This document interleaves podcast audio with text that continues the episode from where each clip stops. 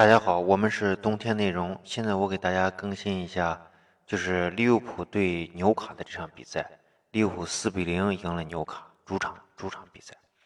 这场比赛首先第一点就是利物浦对于反击的这个防守，因为利物浦现在就是说，呃，他的这个打法呢，就是我们一直说他是大概。就是 copy 的曼城的打法，只不过只不过是曼城的这个踢法可能更加精细，但是利物浦的踢法就是扎叔说的，我更喜欢粗糙一点的粗线条的这种去踢法，所以他的这个呃这个配合的这个区域更大，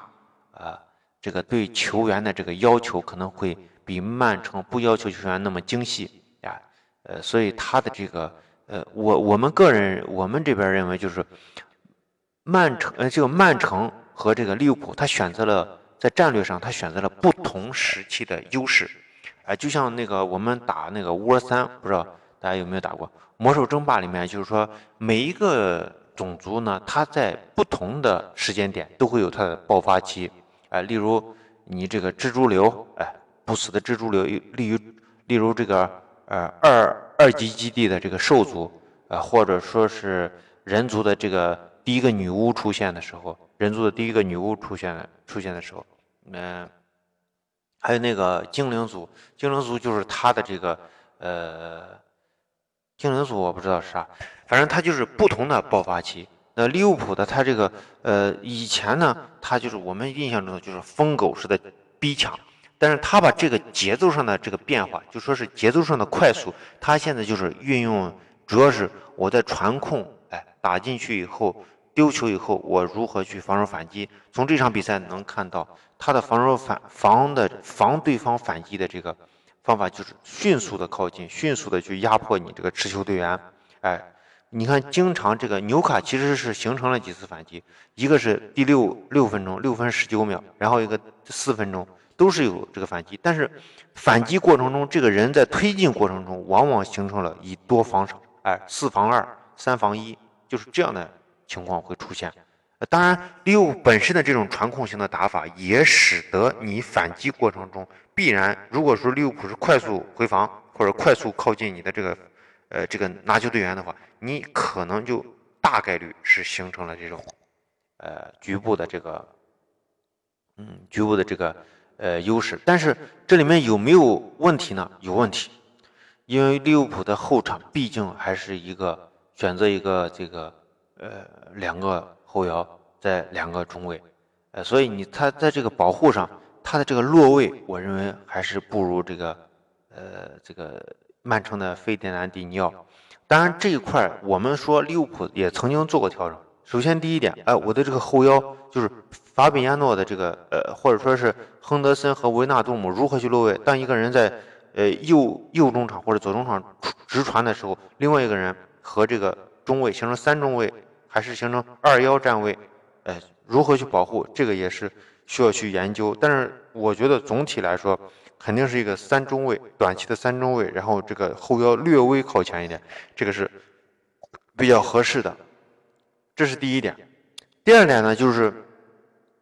这场比赛就是呃维纳尔杜姆和亨德森的位置是比较灵活的，但是亨德森更多的会放在左中场。为什么呢？就是这块儿，其实这场比赛其实重点就是，重点是想打出亨德森，来让亨德森去适应，呃，这个这种新的踢法。其实亨德森从这种踢法，就是呃这个内锋回撤接球这种踢法开始使用的时候，亨德森对于这种踢法一直都不是很那个啥，啊，都踢得不好。呃，你你这个赛季刚开始，米尔纳，先是用米尔纳，后来是用。我想开发维纳杜姆，因为米尔纳毕毕竟这几个，例如利物浦，我们前面所有的中场都分析，后腰都分析过。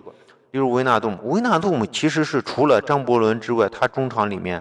呃，最适合去打这个传球者的。但是维纳杜姆看从现在的情况看，扎叔这场比赛用他的这个情况，就是说他更希望维纳杜姆靠前，哎，上前，他可能这个出球就是接应接球那一刻。进球，你看那个，呃，费费尔米诺在那个哪个哪哪哪个进球的时，哪个那个球的时候，他的一个呃停球加转身的那个动作，但是维纳杜姆应该是没有这样的技术，哎，这么这么长时间，维纳杜姆没有没有真正从右中场，我看到他就是有某一场发挥特别好的这种情况。但是维纳杜姆毕竟是我能拿球，他拿球能力是比这个呃这个亨德森要强，所以从这一点上，就是刚开刚开赛是米尔纳，米尔纳是没有。跟亨德森一样，就是英式踢法，他没有那种和摩尔纳杜姆或者是张伯伦拿球的那种粘性。当然，张伯伦是更多的是速度快，这粘性最好的还是维埃纳杜姆。但是现在这个法比尼奥，如果后面他的这个落位，哎，选位的这个时机的把握如果提升的话，最好的就是法比尼奥，因为他的粘性是最好的，而且出球的这个线路、出球质量也是好的。在关键一点就是阵地防守过程中。呃，攻防转换过程中，法比尼奥的自己的这个落位选位，哎，是这个防守的这个时机的把握还是不足。这场后半场就是让法比尼奥上场，我我感觉就是现在反正已经奠定了这个胜局了，哎，让法比尼奥上来跟亨德森学一学这个落位的情况。所以这场比赛就是第一，刚开始的时候，在维纳杜姆保护的情况下，亨德森如何去出球出出球。同时，第一点，同时第二点就是亨德森的这个，其实，在上个赛季后半段的时候，已经有这个，呃，这个利物浦的这个名宿吧，我也不知道是谁，名名宿说过，亨德森的位置过于死板，亨德森的位置应该有一个前提的这个过程，因为从这场比赛也确实，因为我们经常看到就是维纳杜姆的前提，就维纳尔杜姆一前提，然后与回撤的这个菲尔米诺，还有这个。呃，右边路你放沙奇利也罢，如果放沙奇利，他一般是内收，这样的话，维纳杜姆加回收的这个法比安、法比呃菲尔米诺加这个呃这个内收的这个呃右边锋或者右前锋的这个内收的这个呃这个这个这个谁了？就是那个沙奇里，这三个人的这个三角区，三个人都能带球，同时也能突破，所以在这个核心区都是从其他地方运动到这儿的时候。所以这个威胁是非常大，因为他们三个在这块的区，因为你是运动过来，所以他的防守往往是不及时的，所以这时候他的威胁是非常大的。前场又有这个马内啊、萨拉赫的这个空切啊什么的，就威胁非常大。但是亨德森这场比赛确实有很多的这个前提，但是亨德森的这个带球能力是不足的，哎，这个是在为什么要放在中场？但左左中场。当然，左中场这边是关键啥？就是以前呢，就是双红会的时候是用的是凯塔，凯塔在这边的话就是定点在中场，就是放弃左左边的那个内锋回撤，就直接放在中场，凯塔放在中场做一个保护，因为还是非常忌惮曼曼联曼联的这个反击，所以我就我就只放一边，只打一边，然后放了凯塔，凯塔就是拿球以后直接突破，直接从中路突破，个人突破。但这场比赛呢？就是左中场去开左中场去开发这个内锋回撤击球这种方法，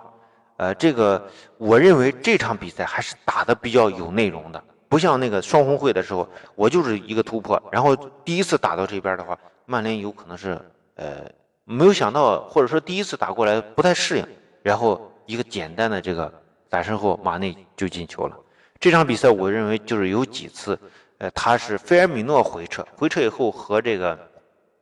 前面的这个马内做配合，从这个打法上看还是比较简单。当然，这种简单也是必须的，因为毕竟左中场这个内锋回撤从来没打过。我当然，咱们以前在赛季初的时候说过，这个有可能会实现，在左中场运用。但是，呃，还有一种更高层次的东西，就是你左中场和右中场不可能打一一一种战术吧？呃，你你例如我们在分析热刺的时候，就现在表现特别好的这个热刺，热刺的时候就说你右中场是一个直传内部的这这种打法，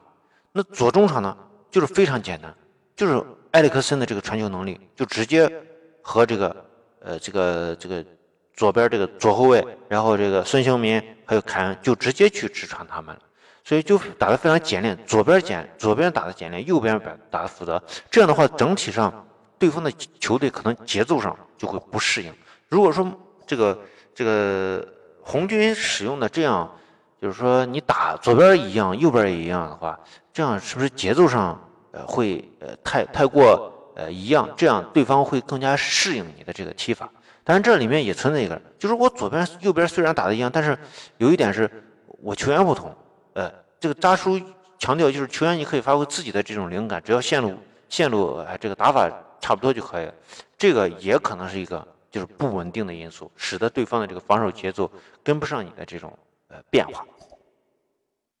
再一个就是这场比赛其实机会就是呃这个利物浦的机会非常多。如果说很多机会能够把握住，或者说是你的这个传球的这种节奏呀，把什么也是把状态再好一些的话，可能还要进更多的球。因为马内马内确实是，呃，也不能说浪费，有的球并不是传的特别好，就是关键是传的要好。呃，我认为就是，呃，这个马内有几次基本我认为是到位的，但是就是说这个球传的，呃。你你例如有一些就是小小小跳板，就是那个球砸在地上，然后又弹起来，呃，有的球是必须这样传的，因为如果你只只是简单的打地面的话，就是说你传球过程中只走地面，贴着草皮走，那是没期望的，因为贴着草皮走的球往往很好判断，就是你一条线，我只要在这条线上任何一个点，把你球断下来就完了。如果说人家打一个小跳跳板的这种球呢，这种球一般是啥？就不好防，你你这个后后卫后卫的队员，因为球在画着弧线去找马内的时候，你你后卫队员你要判断我在哪块去抢这个抢这个球。如果我在这块去抢，在某一个地方抢的时候，我的出球的高度应该是多少？所以这个需要一定的预判。所以直传就是这种贴地球，在传球过程中贴地球是不如跳起来球跳起来呃更有威胁的。当然，球跳起来其实是对自己本方球员的这个判断也会造成一定的干扰。但是有一点是，就球到这个本方球员脚下之前，肯定要先弹地，弹力的过程就是一个减速的过程。这样的话会使这个球员的这个停球在末尾班呃地位置，它会变得呃稍微降低难度。最后一点，我们想说一下这个沙奇里。我们以前就是预判，就是沙奇里的这个以后的这个表现呢，他很有可能威胁到菲尔米诺的位置。我前两天看新闻的时候，说是，呃，那个意甲有球队想买菲尔米诺，呃，我而且我这场比赛我看菲尔米诺其实踢的有点意兴阑珊，我感觉就是不是那种特别高兴，就是即使队友进球了，但是他。他还是有点闷闷不乐，我我我感觉是这样，而且现在大家沙奇里一上场以后，大家能看到，菲米诺经常回撤极深，就说你沙奇就是沙奇里、菲尔米诺和这个上前压的，你不管是亨德森还是这个维纳尔杜姆形成的这个三角区，三角区最靠后的是这个维纳尔杜姆，他毕竟是后腰，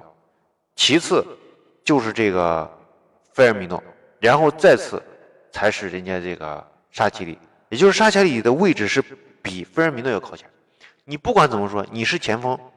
那你进不了球，好，可以。你说我是策应型的前锋，但是你看菲尔米诺现在位置，他是已经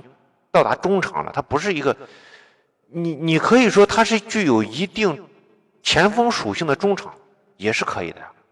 那未来菲尔米诺会不会在利物浦就直接打前锋呢？我觉得也有可能。因为就是从更高的荣誉去看的话，菲尔米诺，你你肯定是第一英超冠军，哎，对吧？欧冠冠军，你意甲意甲意甲的球队这个竞争力是有欠缺的，而且就现在英超展现出来的这么呃竞争力这么强大，使得那个这个竞争力这么强大的话，使得确实一个球队需要。很多的这种轮换阵容，而且这个轮换阵容必须对这个球队的这个，呃战术呀贴近程度是要非常好的，所以我觉得菲尔米诺应该不会离开，而且他的这个他可能在未来会有另外一种用法，就是说我是我可以让你去打中，呃这个打后呃这个中场，